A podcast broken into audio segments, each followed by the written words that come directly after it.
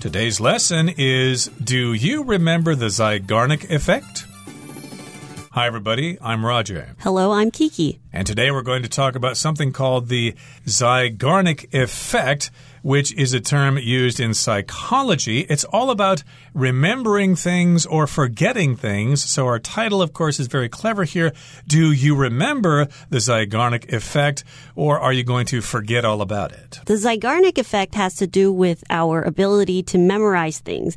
And I have ADHD. So, a lot of times, I would remember something, but almost immediately I would forget. So when it comes to learning something new, sometimes it takes me longer to learn, for example, vocabularies or even math problems and math formulas. So I want to know more about this Zeigarnik effect and how it might help me become a better learner. Of course, our dear students out there probably need to be taking exams all the time and they're always looking for a new way to memorize the content. And that's what we're going to be talking about today in terms of the Zeigarnik effect. So let's find out what this is all about. Let's listen to the first part, and we'll be right back to break it down for you. Do you remember the Zeigarnik effect? Have you ever been busy with homework only to find yourself distracted by thoughts of an exciting TV show you haven't finished watching? Or some chore you've left uncompleted? If so, then a psychological phenomenon known as the Zeigarnik effect might be to blame.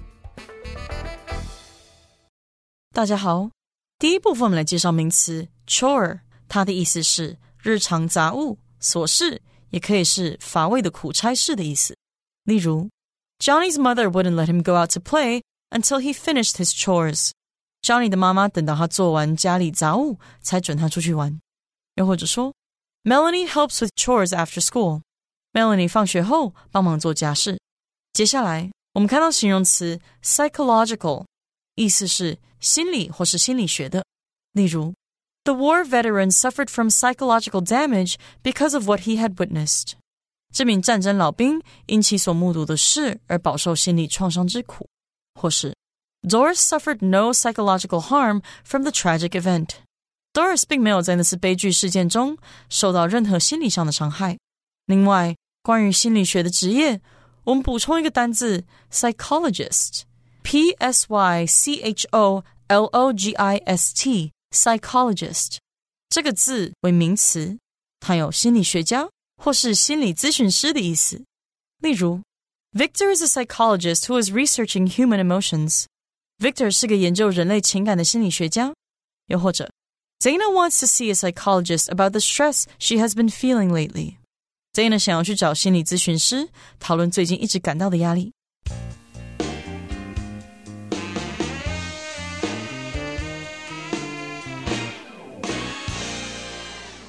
And we're back. So we're going to start with this first part.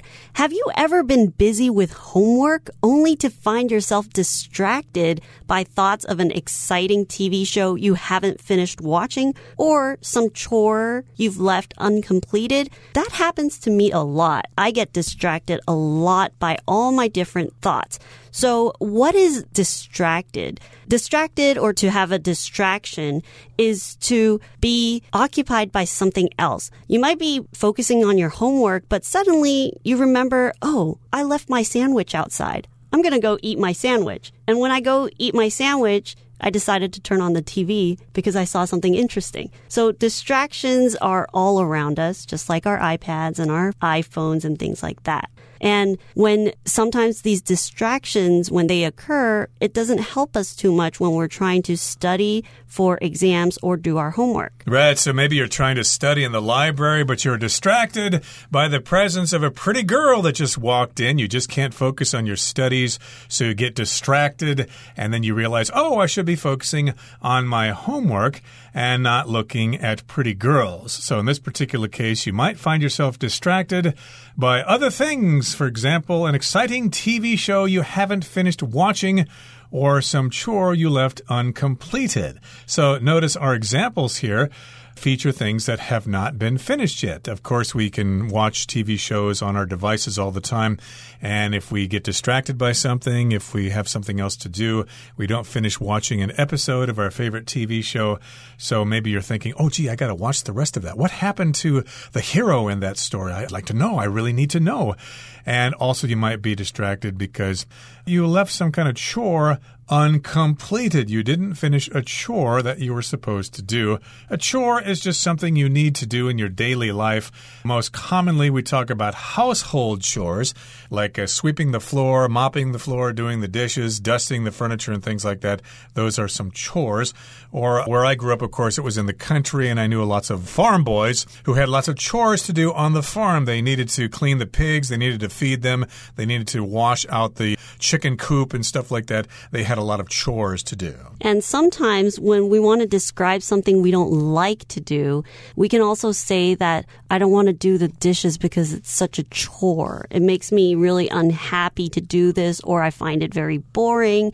And sometimes it could be very tedious. So you can say something is such a chore to do. Right. So, for example, I was working on the yard recently. There's a lot of stuff to pick up, and I couldn't finish it.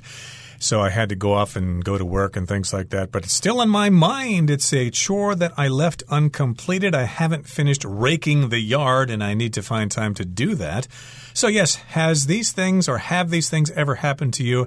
If so, then a psychological phenomenon known as the Zeigarnik effect might be to blame. So, if these things have happened to you, you might be suffering, or you might have this happening to you, a psychological phenomenon known as the Zeigarnik effect that might be responsible or that might be to blame. So, if something's psychological, it has to do with your mind. And to study something psychological, it is the study of psychology.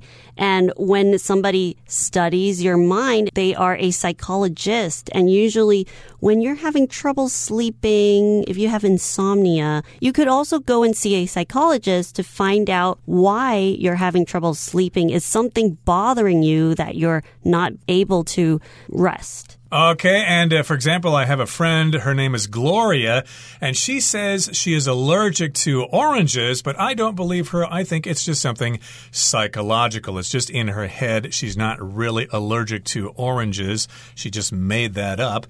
So, yes, indeed, we have this psychological phenomenon, which is known as the Zeigarnik effect, and that might be to blame. To be to blame just means that's the cause of something. I could say, for example, oh, I haven't been getting much sleep lately. I think staying up and watching TV is to blame. That's the reason why I haven't been getting enough sleep lately. Okay, that brings us to the end of the first part of our lesson today. Let's move on now to the second part and talk some more about the Zeigarnik effect. The Zeigarnik effect describes our tendency to remember partially finished tasks better than finished ones. It was discovered by the psychologist Bluma Zeigarnik when she was dining with some colleagues. She observed that their waiter could remember their orders quite well while the orders were still unpaid. However, he had trouble remembering them once they'd been paid for. 第二部分我们看到名词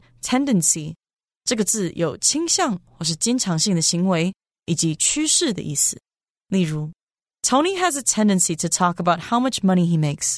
Tony 经常谈论自己赚多少钱，或者 There has been a growing tendency among younger people to marry later or not at all. 年轻人晚婚或甚至是不结婚的趋势正在成长。另外，我们也可以用 have a tendency toward 或是 towards 加名词或动词 ing 来表示经常点点点。例如，Charlie has a tendency towards books as his friends' birthday gifts. Charlie 常把书作为给朋友的生日礼物，或是 Jake has a tendency towards binge eating when he feels stressful. Jake 感到压力时就会有暴饮暴食的倾向。再来介绍副词 partially，它的意思是部分的，或是在某种程度上。例如，According to the police investigation, the driver is only partially responsible for the accident. 根据警方调查，驾驶只需要为这起意外负部分责任，或是 what Logan said is only partially true. Logan 说的话只有部分是真的。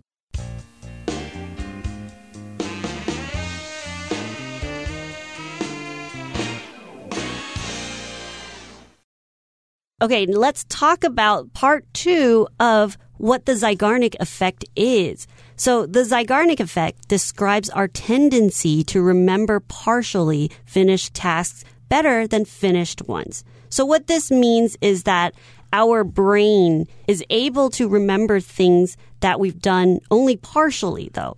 So we tend to remember things that we've done only halfway. And that's why there are these distractions. So if we finished something, we won't really have the Zeigarnik effect because you've already completed it and our mind, it won't even bother with it.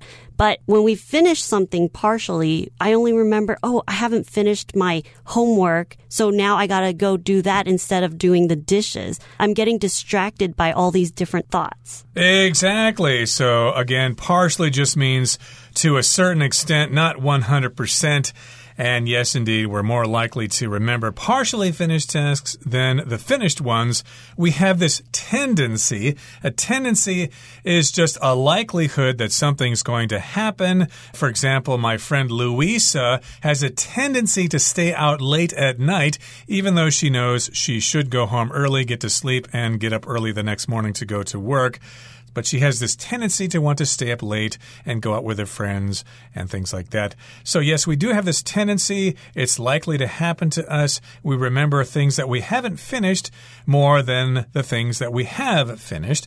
And it was discovered by the psychologist Bluma Zeigarnik when she was dining with some colleagues. So, this is where the term comes from. We have a psychologist, somebody who specializes in psychology and her name was Bluma Zeigarnik.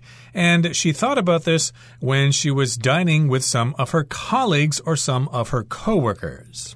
She observed that their waiter could remember their orders quite well while the orders were still unpaid. However, he had trouble remembering them once they'd been paid for.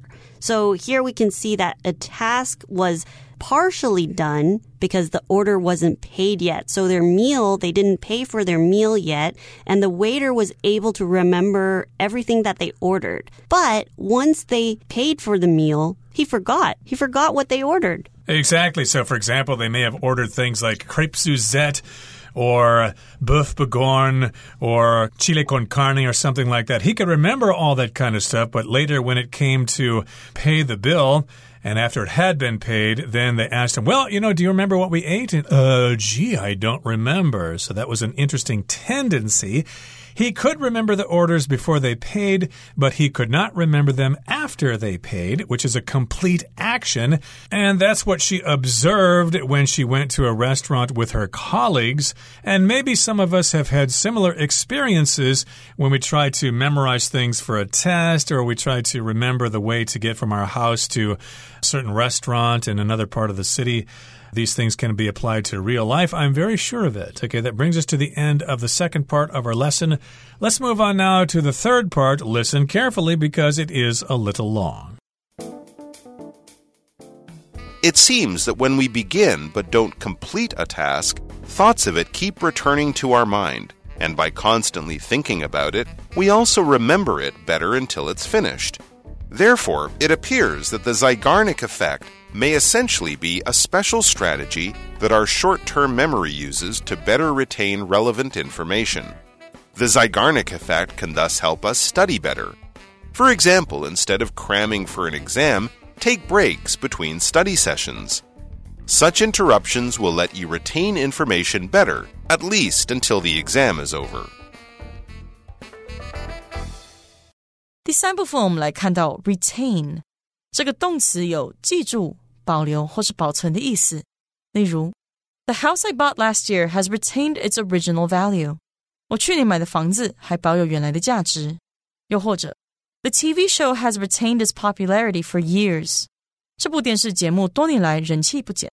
最后来介绍 cram 这个动词，它有考前临时死记硬背，或是将点点点塞满的意思。例如。Students who only cram the night before an exam usually don't end up learning much. 那些在考试前一晚临时恶补的学生，通常最后都不会学到太多东西。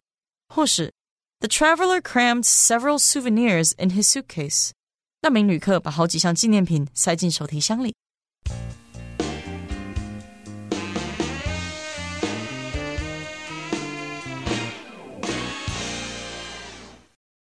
Let's talk about this last part of our article today. It seems that when we begin but don't complete a task, thoughts of it keep returning to our mind. And by constantly thinking about it, we also remember it better until it's finished. So does that mean that when we're studying, this Zeigarnik effect might actually be more helpful for us? Could be indeed. So we have begun to do a task, but we haven't finished it. So, of course, we keep thinking about it. Oh, gee, I got to finish that. I didn't finish that. So, of course, all these thoughts are still in your mind and you're constantly thinking about it. And then we will remember it better until it's finished, and then after it's finished, we'll probably forget all about it. I suppose that applies to when we take exams, for example. You've studied a lot of stuff, but you haven't actually taken the exam yet, so it's not completed. And then after you take the exam, you'll probably pretty much forget everything you learned after the exam. Right. I'm sure that has happened to me multiple times. Therefore, it appears that the Zeigarnik effect may essentially be a special strategy that our short-term memory uses to better retain relevant information. So this Zeigarnik effect might actually be a natural phenomenon or a natural thing that occurs in our mind to help us remember things better and to retain these information better. So to retain something is to be able to keep something in our mind or you can retain something physical as well. Right. So it's essentially a special strategy. Basically, that's what it is. And here in the final paragraph, it begins by saying the Zeigarnik effect can thus help us study better. So if we realize that this is happening, we can use the Zeigarnik effect to help us study better or to remember other things in life that are important. Let's give you an example here. For example, Instead of cramming for an exam, take breaks between study sessions. Okay, so of course, a lot of our dear students have to take exams, and if you're preparing for an exam, you need to do some cramming. That's from the verb to cram, which means to put a lot of something in a small space, in this case, taking a lot of information and putting it into your head. So you're cramming for an exam, but don't just uh, pull an all nighter and keep studying all the way till four or five in the morning. Give yourself a break break, take breaks between study sessions so that your mind can kind of reflect back on what you have been studying. Here we have the word sessions. So what a session is, they are periods of time that we're doing something. So for example, if we have a study session, we can split it into several different periods of time. So for example, let's study for 20 minutes and then we'll take a 10 minute break We'll come back for another 20 minutes and we'll take another break. And that makes us study for one full hour, but without having to sit through one whole study session. So a session is to be able to split things up into different time frames. And I can't really imagine modern students studying for three or four hours straight without taking breaks.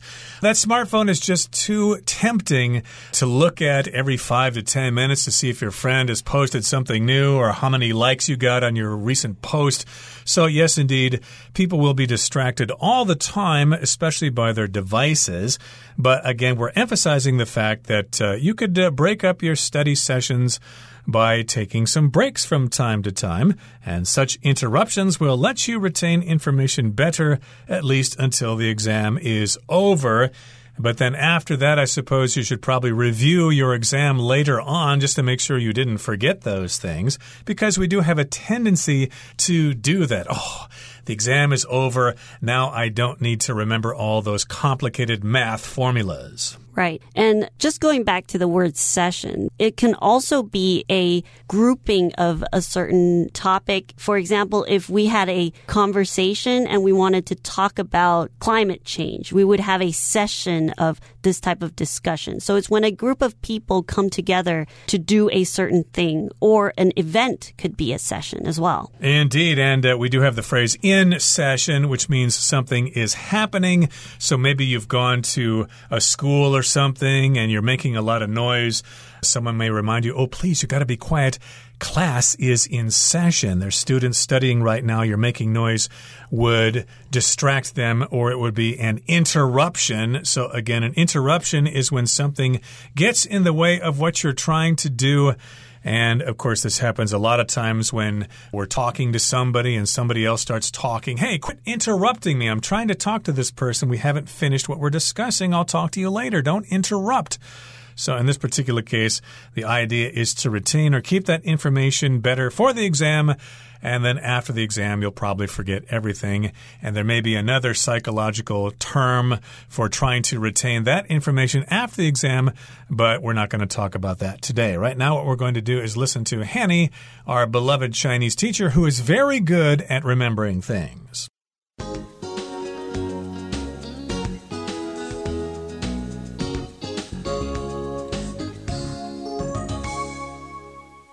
各位同学，大家好，我是 Hanny。我们来看今天的文法重点。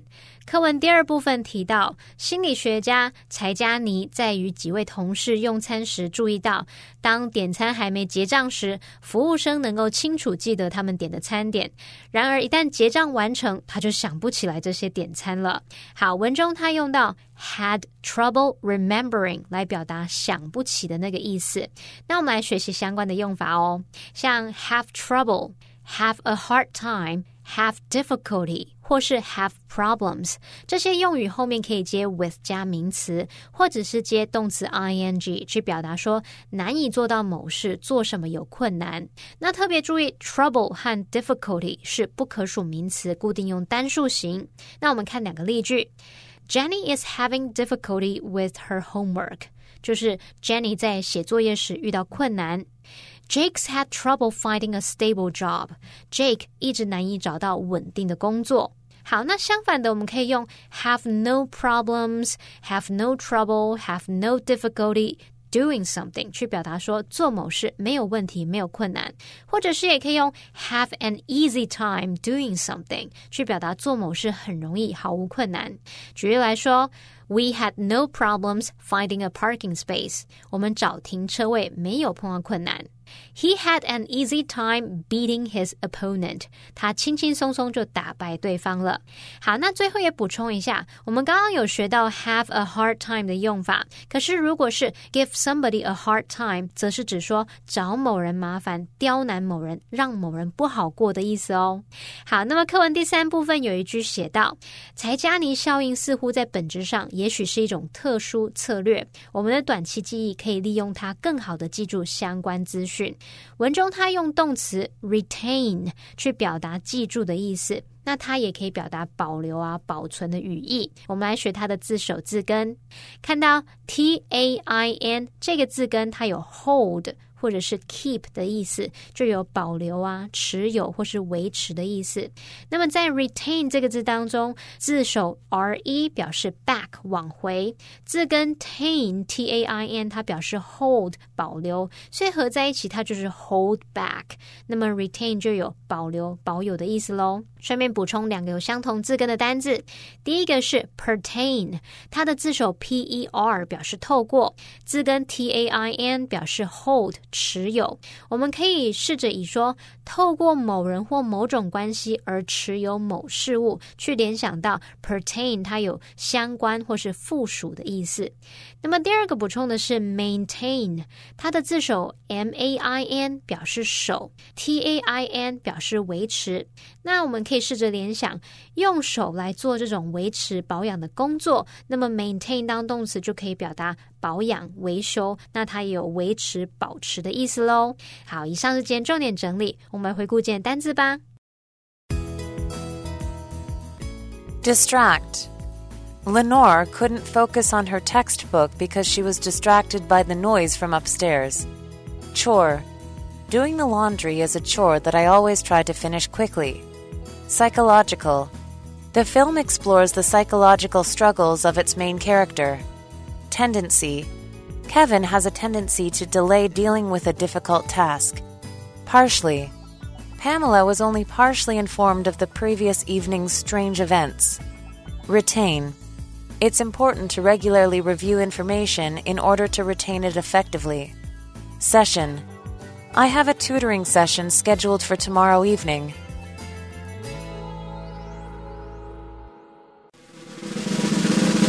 Discussion starter starts now. Here's our discussion starter for today. The question is Do you think you will make greater use of the Zeigarnik effect to help you study? Why or why not? I think that's definitely a good way to help me study because I think my brain actually does that naturally on its own without knowing that it's called the Zeigarnik effect. Because I do tend to get distracted a lot by things that I haven't completed. So I do constantly remind myself, oh, I have to go do that thing because I'm not done yet. So I think it occurs naturally for me. Mm, well, me, I don't think it's going to help me at all because I think the Zeigarnik effect itself is a distraction, and I've developed my own strategies for studying things and memorizing vocabulary. I don't think I need the Zeigarnik effect, although I can see it being a useful tool for other people. Well, that brings us to the end of another edition of our program, and please make sure you join us again next time. From all of us here, I am Roger. I am Kiki. See, you, next time.